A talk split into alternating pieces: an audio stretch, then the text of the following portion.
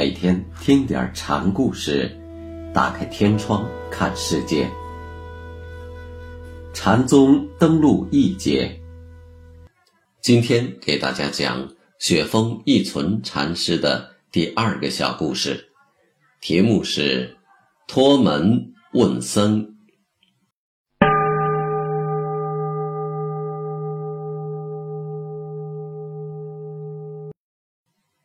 雪峰离开了德山之后，正值唐末灭佛，沿头就去湖南的江边为人渡船。雪峰便回老家福建，找了个地方住安隐修。有一天，来了两个行脚僧人参访一存，禅师用手托住安门，探身出去问：“是什么？”没想到。两位僧人在这突然举动下，并未犹豫，脱口反问：“是什么？”雪峰只好低着头回到了庵里。僧人辞别雪峰，雪峰问道：“哪里去？”僧答：“湖南。”我有个同行在湖南。雪峰说。请你们替我捎封信给他。说罢，便执笔写信。信上说：“某书上师兄，某一自鳌山成道后，弃止于今宝不羁，同参某书上。”信的开头、结尾都是套语，中间一句大致是说：“蒙师兄鳌山开悟，至今受益。”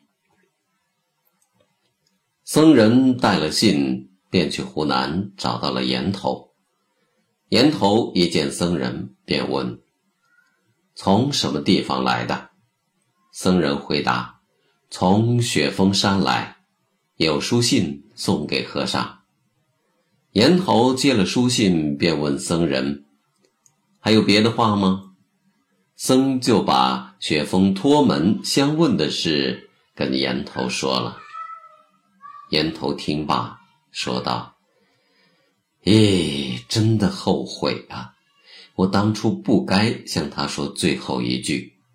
若是没有告诉他，天底下的人又有谁奈何得了他？”鳌山对问时，岩头只和雪峰说了：“从他人门入，不是自家珍宝，真正彻悟。”必须是从自家心里流出的，这只是教给了雪峰如何入圣的法门，但最高境界并不在于助空助圣，而在于由圣返俗，回到平常事中来，这才是任运自由之中道，由此才能透出三观。僧人听了岩头的感叹，当时也没有再说什么。到了夏天快结束的时候，僧人才又把前面的话题重新拾起，请教岩头。岩头就问僧人：“怎么当时不问呢？”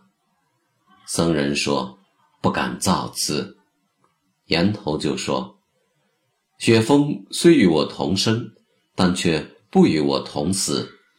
要识幕后一句，这就是。”同生指的是岩头和雪峰同有入处说，不同死则指两个人对幕后一句的透悟的不同。出家人要解决的就是个生死问题。洛甫说，幕后一句是道牢关，关系到是否彻底摆脱烦恼、摆脱生死轮回的大事。从修正的角度看。透不过幕后一句这一关，修正就没有彻底的突破身体对生命的束缚。这样解脱就只能靠机体的死亡。但从涅槃的原理上说，这只是中阴，是距下一段生死轮回之间的过渡阶段。